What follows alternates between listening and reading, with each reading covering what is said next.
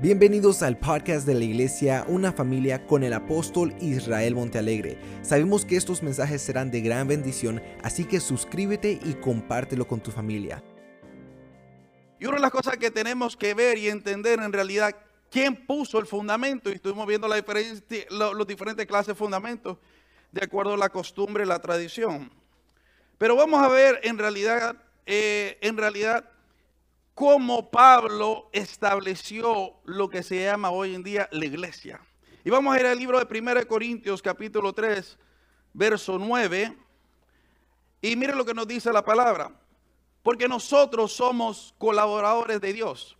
Y vosotros sois labranza de Dios, edificio de Dios. Conforme a la gracia de Dios que me ha sido dada.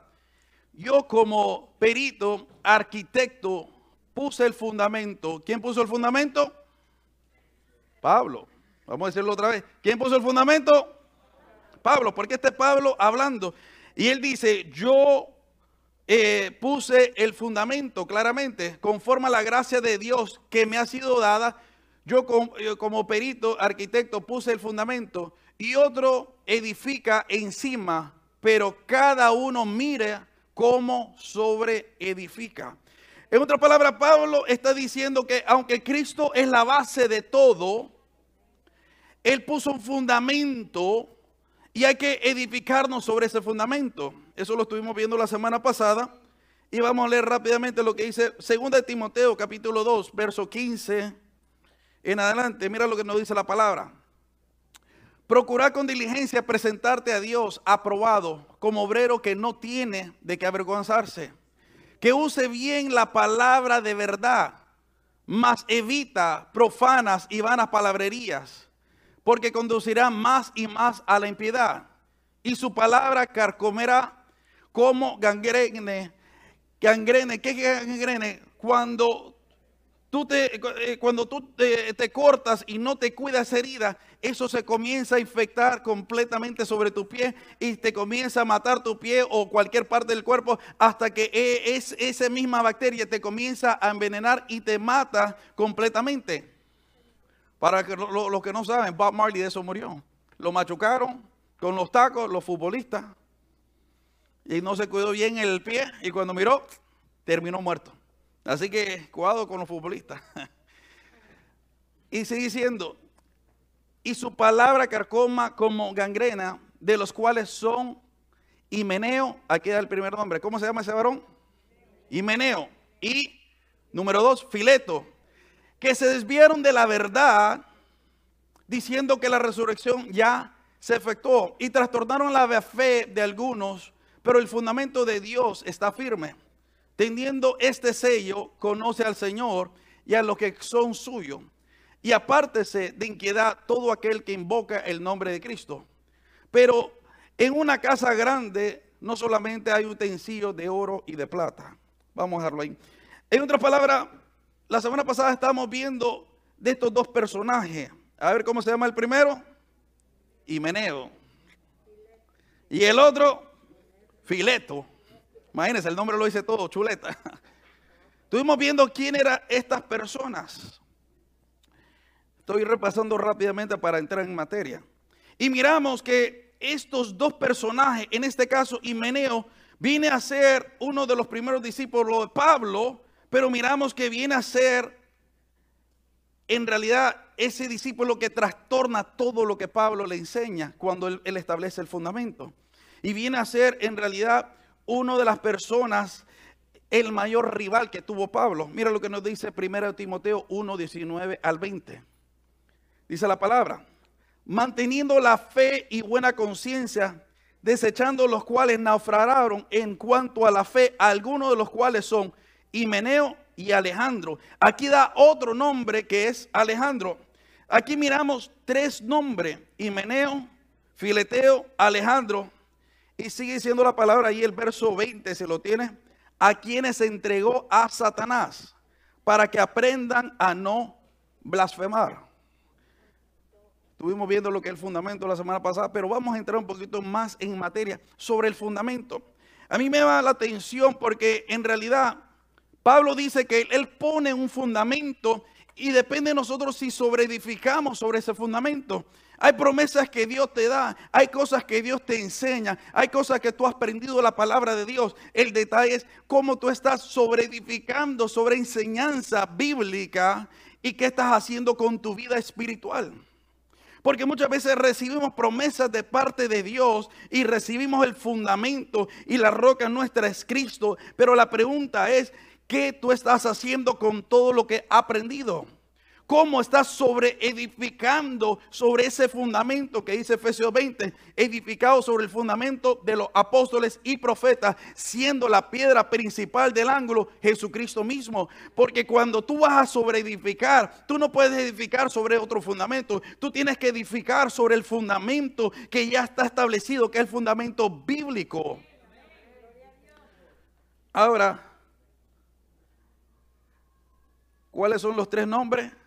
Himeneo, Fileto y Alejandro.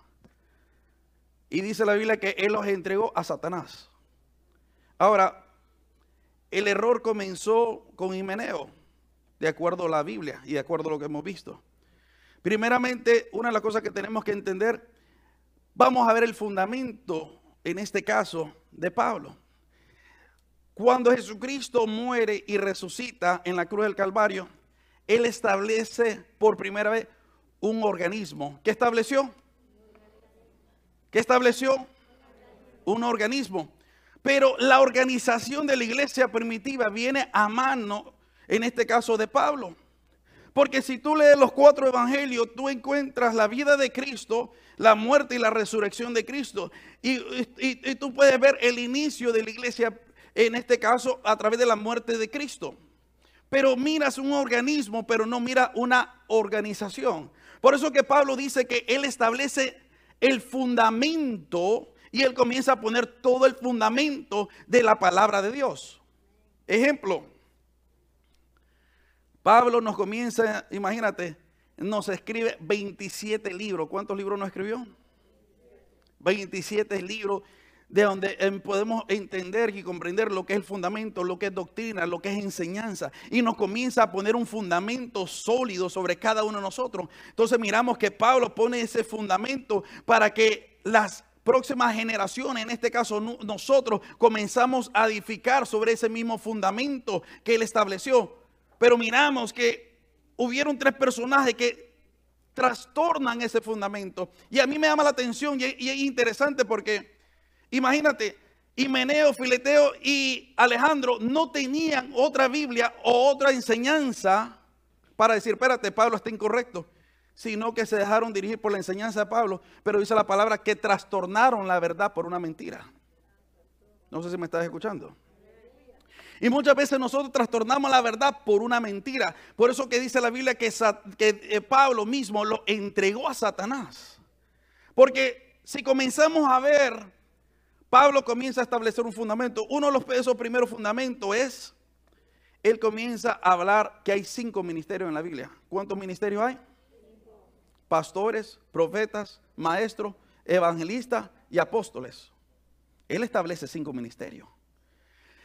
Y miramos que él comienza a enseñarle esto, en este caso, a este varón Himeneo, que vino a ser uno de los mayores maestros de toda la misma iglesia primitiva. Y Pablo le comienza a enseñar a él el, inicio fundamental apostólico de los cinco ministerios. Y le comienza a enseñar el trabajo de cada uno de estos. ¿Por qué te estoy hablando de, todo esto? Porque una de las cosas que Pablo, que Pablo le dice a Timoteo, ten cuidado de ti y de la sana doctrina. ¿Por qué? Porque si el mismo Pablo, imagínate, estamos hablando Pablo, el que llegó hasta el tercer cielo, el mismo Pablo, que imagínate que Dios mismo se le apareció y le dijo, dura cosa es darte cosas en contra de la legión. El mismo Pablo, que en este caso, imagínate, miró a Jesucristo, nos dice la palabra, pero no lo tocó. Miramos que los discípulos de él, tres de ellos, se terminan equivocando y trastornando la verdad de la palabra. No sé si me estás escuchando. Y terminan confundidos. Porque ¿quién, ¿quién estableció el fundamento? Pablo. Ellos están yendo directamente a la raíz en este caso y con todo eso trastornan la verdad por una mentira. Y por eso Pablo le dice a Timoteo, ten cuidado de ti mismo y de la sana doctrina. ¿Y qué es lo que tú tienes que hacer para tener cuidado de ti mismo y de la sana doctrina? Para no trastornar la verdad por una mentira. Tú tienes que orar, tú tienes que ayunar, tú tienes que buscar de la palabra, tú tienes que meterte en intimidad con Dios. Tú tienes que profundizarte en la presencia de Dios y solo hacerlo bien.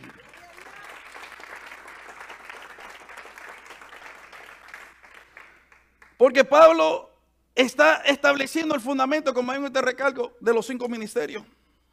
Pablo establece el fundamento de los dones. En Corintio miramos que había un relajo en los dones y no sabía sobre los dones. Hay tres cartas que, dio, que Pablo escribe a los corintios y utiliza su diaconisa llamada Febe para que le lleve la carta. La primera carta se extravió, se perdió. Y la primera y segunda de Corintios viene a ser la segunda y la tercera carta que él envía. Y él comienza a enseñarle a la iglesia primitiva qué son los dones. Y todo eso él se lo está enseñando a tres personajes. Primeramente, ¿a quién? Himeneo. El segundo, Fileto. Y el tercero, Alejandro. Y él, él, mismo, imagínate, él le comienza a enseñar a ellos esta enseñanza y los comienza a equipar a ellos directamente. Uno no puede decir, imagínate en este caso, cómo Himeneo le puede decir, no, es que la Biblia no dice eso. No, pero si yo estoy siendo inspirado por el Espíritu Santo, yo mismo te estoy diciendo. No sé si me estás captando. Y con todo eso fueron trastornados de la verdad. ¿Qué, ¿Qué, otro fundamento puso Pablo? Él explica sobre el fruto del Espíritu. Porque ellos no entendían lo que era el fruto del Espíritu. Ellos no sabían que era el fruto del Espíritu. Y en el libro de Gálatas él comienza a hablar del fruto del Espíritu y le comienza a enseñar a estos tres personajes qué es el fruto del Espíritu. Y le comienza a explicar y le comienza, porque yo me imagino que estos tres personajes tenían muchas preguntas.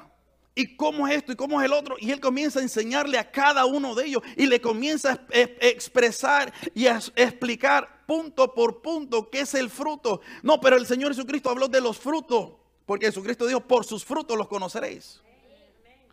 Pero aquí Pablo comienza a expresarle y hablarle del fruto y no los frutos. Porque estamos hablando del tiempo de la ley y el tiempo de la gracia, dos diversos tiempos. Y ahora Pablo está siendo inspirado por el poder del Espíritu Santo para enseñarles a ellos sobre los dones del Espíritu y sobre el fruto del Espíritu.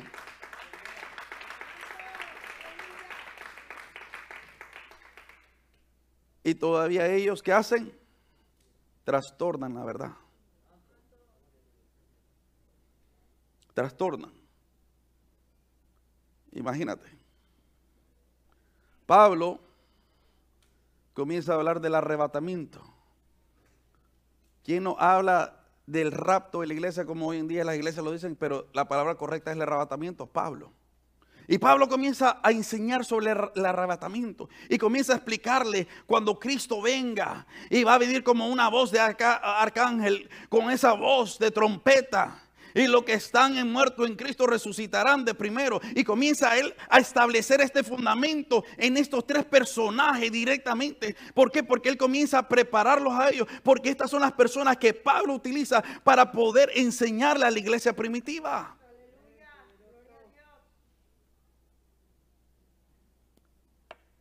Son las tres personas que él comienza a equipar. Por eso que Pablo después le dice a Timoteo, vete para Éfeso y comienza a contrarrestar esa enseñanza que no es de Dios. Y mira lo que, qué otro fundamento puso Pablo. Él nos habla y nos dice cómo tenemos que ser salvos. Que la salvación viene por fe y no por obra que somos salvos por fe. Y comienza a explicarle a estos tres personajes la salvación. ¿Qué es la salvación? Imagínate, él no, no invirtió días, horas, él invirtió semanas, meses, años enseñándole. Tú sabes que es aprender a los pies del, del, apóstol Pablo, el que llegó hasta el tercer cielo delante de la presencia de Dios, el que pudo ver a Jesucristo, aunque no lo palpó, no lo tocó, pero lo vio y habló con él. Óigame, eso sería algo extraordinario que uno dice, wow, qué clase de bendición, qué clase de privilegio. Qué honor. ¿Cuántos de nosotros nos quisieran aprender a los pies de Pablo? Levánteme la mano. Para mí sería, wow, qué honor, qué privilegio. Pablo nos enseña sobre la resurrección de los muertos cómo vamos a ser resucitados. Como te digo, en los 27 libros, ahí está todo lo que él enseña. Y él comienza a escribirlo.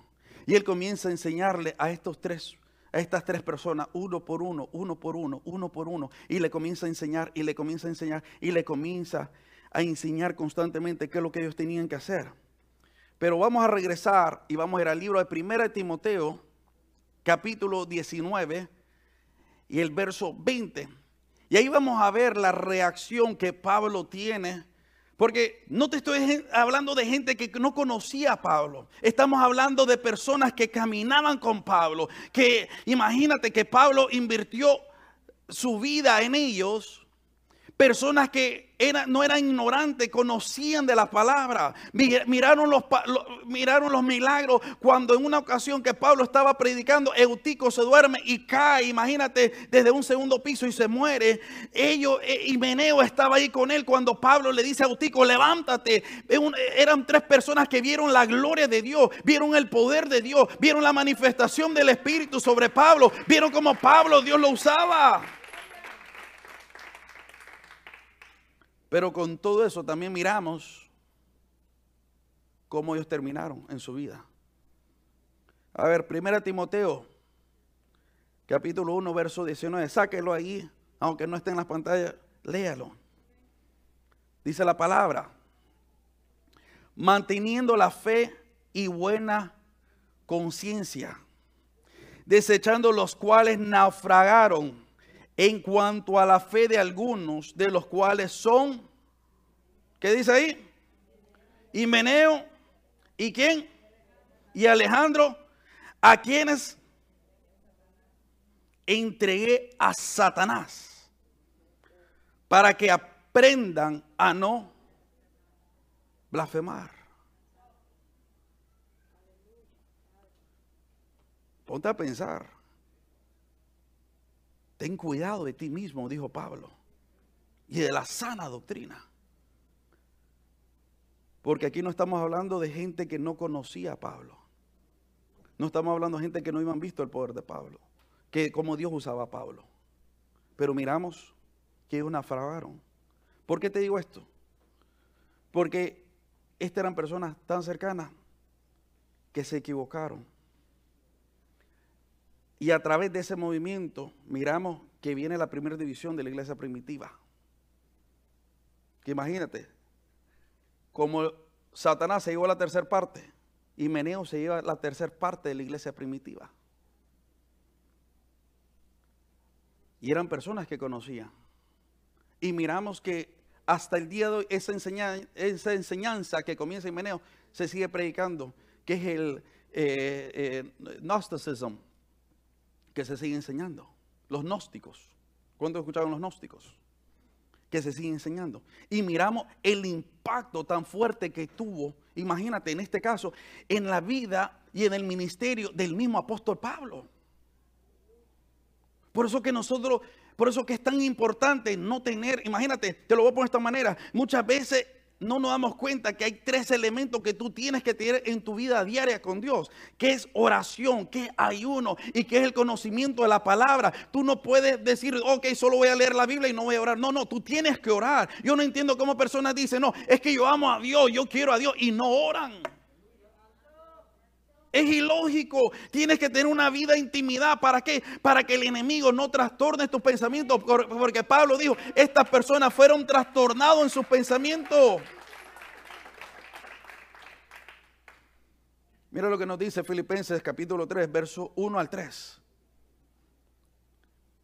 Y aquí Pablo le está hablando a la iglesia de Filipo, porque esta enseñanza se corrió, se corrió como fuego por todo Y Pablo comienza a enviar a Timoteo y dice, reciban a Timoteo como mi hijo fiel. Y él comienza a enseñar y comienza a hablar de estos, tres personajes diciéndoles, usted va a ver que constantemente él dice, a estas personas yo lo entregué a Satanás, yo ya lo entregué a Satanás, yo ya lo entregué a Satanás. ¿Por qué? Porque estaban enseñando cosas que no eran bíblicas. Tú tienes que tener cuidado en cuando tú lees la palabra, dile, Señor, enséñame, deja que tu Espíritu Santo me dirija, deja que tu Espíritu Santo me enseñe, ayúdame por te lo voy a poner de esta manera, por eso el Señor dejó uno de los ministerios que vienen a ser los maestros. ¿Para qué? Para que aprendamos.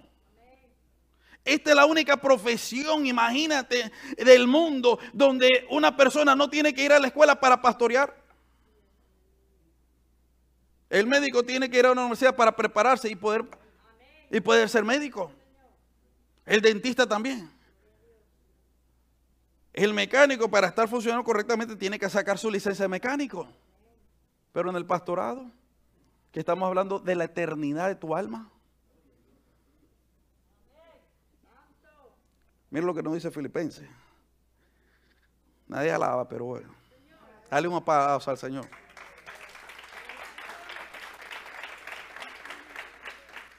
Y te digo esto porque nosotros como iglesia tenemos que estar fundamentados sobre el fundamento. Tenemos que entender la palabra, tenemos que comprender la palabra. Yo no entiendo por qué muchas veces nosotros nos preocupamos de aprender tantas cosas, por qué no lo primordial que viene a determinar mi salvación y mi alma. Mira lo que nos dice Filipenses 3, verso 1 al 3. Por lo demás, hermanos, gozado en el Señor, y a mí no me es molesto el escribirnos las mismas cosas y para vosotros es seguro, guardado de los perros, guardado de los malos obreros, guardado de los mutiladores del cuerpo. Aquí él estaba hablando de Jimeneo, de lo que estaba haciendo, cómo estaba mutilando el cuerpo de Cristo a través de su misma enseñanza. Y Pablo le dice, yo no me canso de decirles, tengan cuidado, tengan cuidado, tengan cuidado, tengan cuidado. ¿Por qué? Porque hay muchas personas que van a mutilar el cuerpo de Cristo, distorsionando la verdad. Tú no puedes dejar que nadie te distorsione la verdad. Tú te tienes que parar sobre ese fundamento.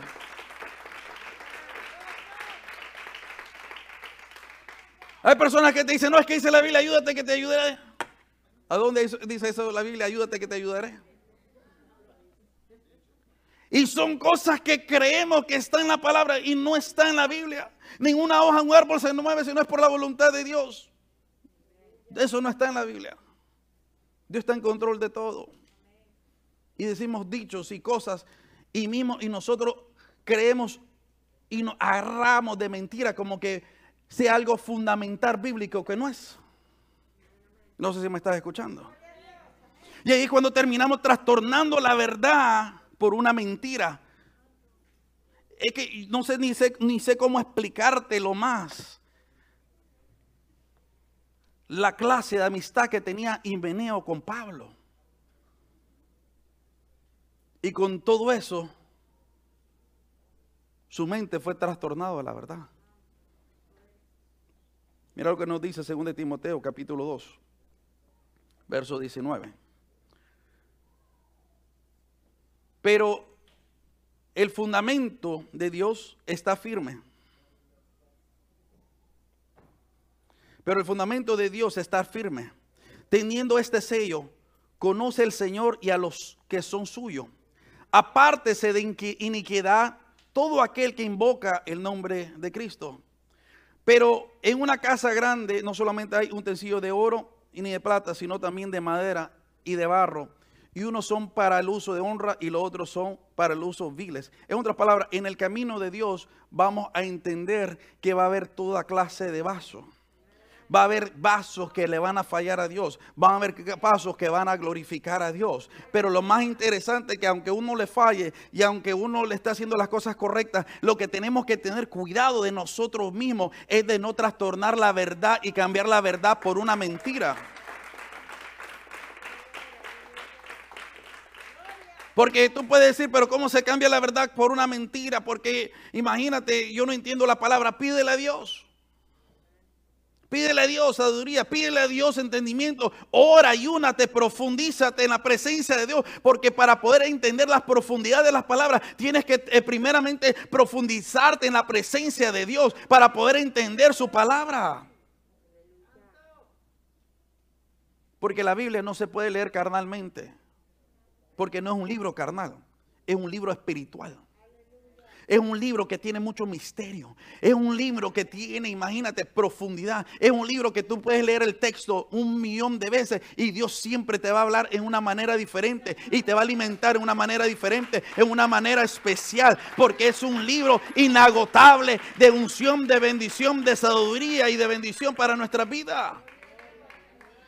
Entonces no lo podemos leer carnalmente, lo tenemos que leer en el Espíritu. ¿Qué nos dice la Biblia? ¿Qué nos enseña la palabra? ¿Cómo nos instruye la palabra de Dios? Y eso es muy importante. Porque el apóstol Pablo dijo que en el posterior tiempo iba a haber personas que tienen comezón de la palabra de Dios. ¿Qué significa comezón de la palabra? Que quieren conocer más y más y más y esto, y quieren conocer y quieren aprender y quieren aquí y quieren acá, que no hay nada de malo, pero este no es un libro carnal, es un libro espiritual, que tiene que ir mano a mano con la bendición, la unción de Dios. Mira otro fundamento que Pablo nos enseña. Y vamos a ver el libro de Romanos, capítulo 13 dice de la palabra, sométase toda persona a las autoridades superiores, porque no hay autoridad sino de parte de Dios, y las que hay por Dios han sido establecidas. De modo que quien se opone a las autoridades o a lo establecido por Dios, resiste, y los que resisten acarrean condenación para sí mismo. Ahora, la primera carta que escribe, que escribe Pablo es la carta que le escribe a, la iglesia de Gálatas.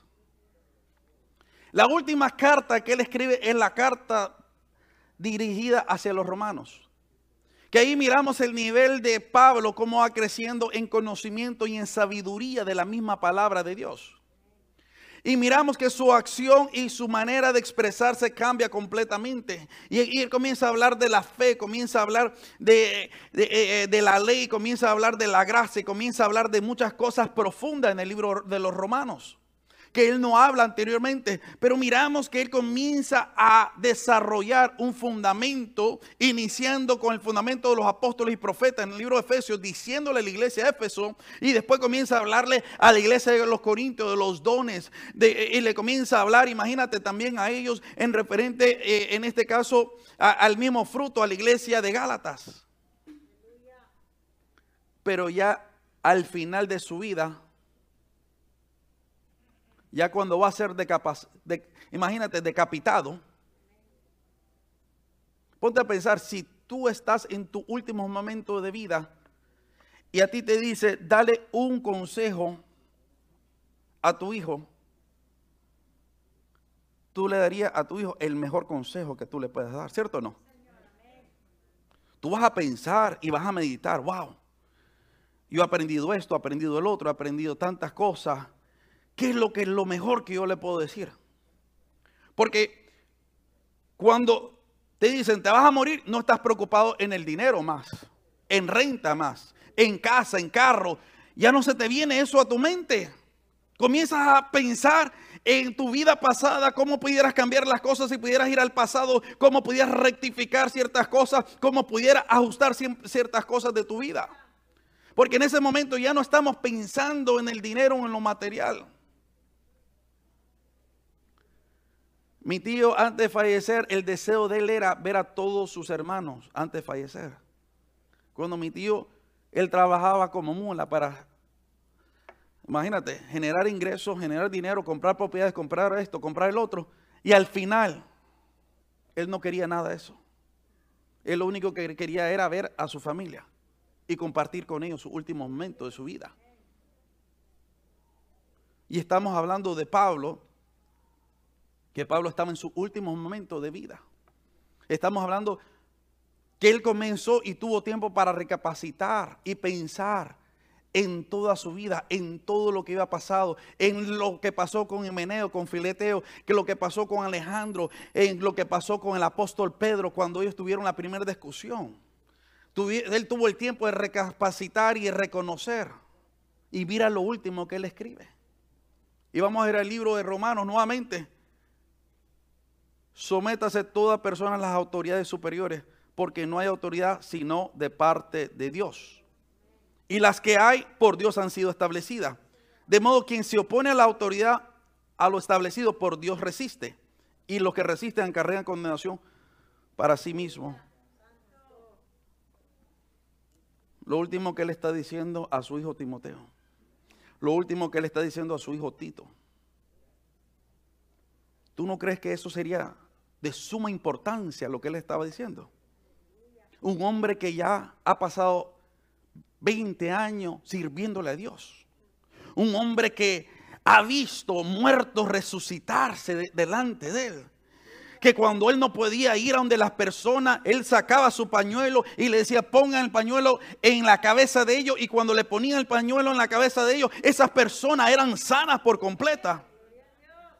No sé si me estás escuchando. Un hombre que iba visto la gloria de Dios, que nadie la iba visto al nivel que Pablo la vio en el pasado, ni hasta el día de hoy, como Dios se movió y se manifestó y cómo usó a Pablo. Un hombre con una sabiduría impresionante, experiencia, que no se compara a nada, ni a nadie, ni al mismo Pedro. Es lo último que él escribe. ¿Por qué tú crees que es lo último que él escribe? Porque viene a ser lo más importante. Viene a ser el fundamento porque el fundamento inicia con obediencia.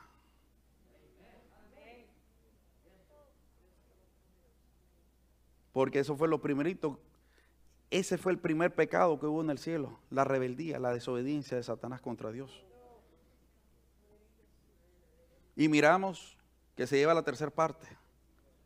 Y miramos que también, imagínate, le pasa a él cuando Himeneo se lleva la mayor parte de la iglesia. Y los mete en una mente trastornada, que no era bíblica, que no era real, que no era verdad. Y al final de su vida sabe que va a ser eh, imagínate, decapitado. Y él escriba, toda persona, sométase toda persona a las autoridades, porque toda autoridad viene de parte de Dios porque fueron establecidas por Dios. Ahí nos enseña algo muy importante. Mira lo que nos dice Hebreos capítulo 13, verso 17 al 18. Obedeced a vuestros pastores y sujetaos a ellos, porque ellos velan por vuestras almas, como quieren dar de dar cuenta.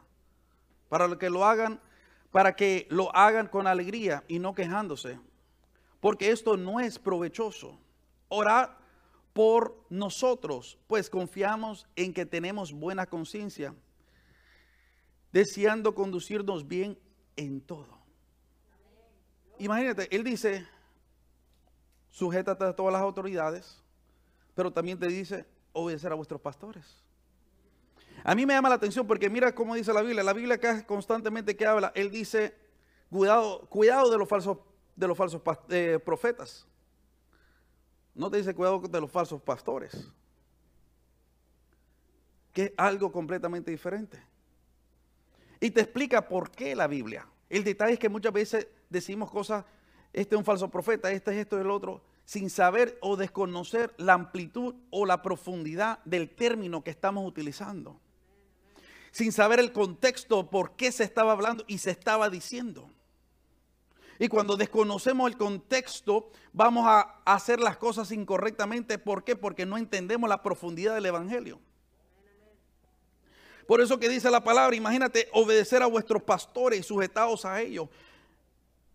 En otras palabras, está escribiendo aquí y él está diciendo, sujétate, una palabra sujétate, aunque no estés de acuerdo, lo tienes que hacer. No que te va a decir que vaya a cometer un pecado, sino que lo tienes que hacer. ¿Por qué? Porque ellos están velando por nuestras almas, porque quieren lo mejor. Mira lo que nos dice Mateo 7, y aquí vamos a terminar. Dice la palabra, Guardaos de los falsos profetas que vienen a vosotros con vestido de ovejas, pero por dentro son lobos rapaces. Por sus frutos los conoceréis. ¿Acaso se recogen uvas de los espinos o higos de los abrojos? Así todo buen árbol da buen fruto, pero el árbol malo da mal fruto. No puede el buen árbol dar malo fruto, ni el árbol malo dar buen frutos buenos.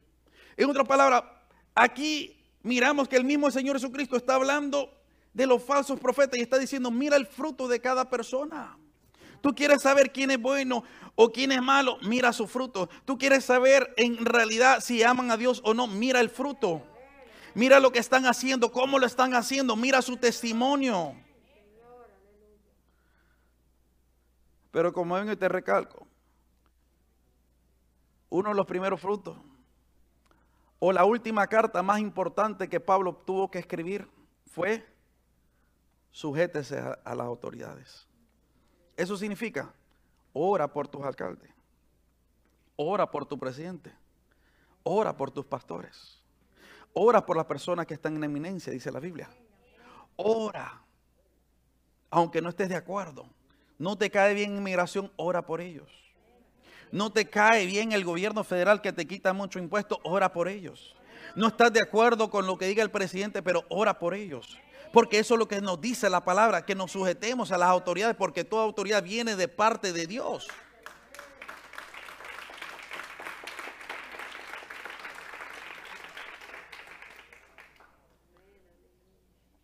Porque imagínate, ¿qué tú crees que hubiera pasado si Meneo, Fileteo y Alejandro no hubieran hecho, no hubieran destruido, se puede decir, o extraviado a muchas personas de la iglesia primitiva? ¿Qué hubiera pasado? Los gnósticos no estuvieran hoy en día. Y es un movimiento muy fuerte. Porque a través de los mismos gnósticos miramos los masones, miramos eh, eh, tantas diferentes sectas que se dividieron de, de ellos mismos. Miramos tantas diferentes artimañas que salieron de ellos mismos. Por eso que Pablo le dice a Timoteo, y te recalco, ten cuidado de ti mismo y de la sana doctrina.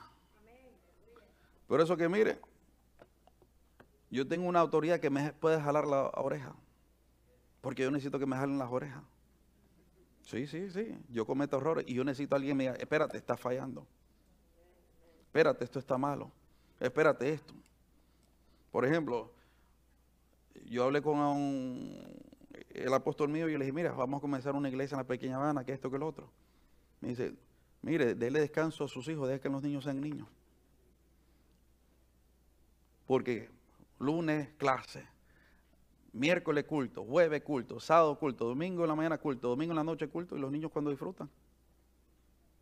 ¿Y usted qué cree que yo hice? Yo decir. ¿Por qué? Porque es mi autoridad. Amén. Por eso que Dios establece autoridades que tienen más experiencia para que nos dirijan mejor. Porque en el caso mío, imagínense, yo siempre me llevo a mis hijos por todas partes. Ustedes son testigos cuando iba a Fort Myers. Yo me lo llevaba para cada culto. Dos horas y media de ida y dos horas y media de regreso. Pero ¿por qué están las autoridades? Para ayudarte, para enseñarte.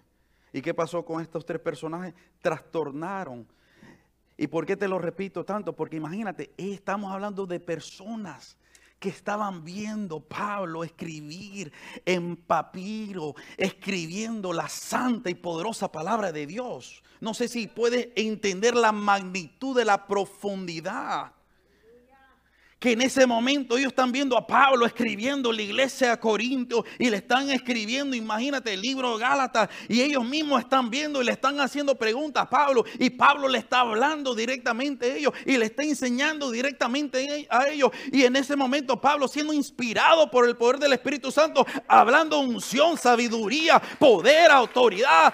Imagínate, no era el hombre que estaba hablando, sino que era el mismo Dios hablando a través de Pablo. Y con todo eso se extraviaron. Gracias por conectarte al podcast de la iglesia Una Familia. Recuerda de suscribirte y compartir con tus amistades. También no se te olvide que en Cristo somos una familia.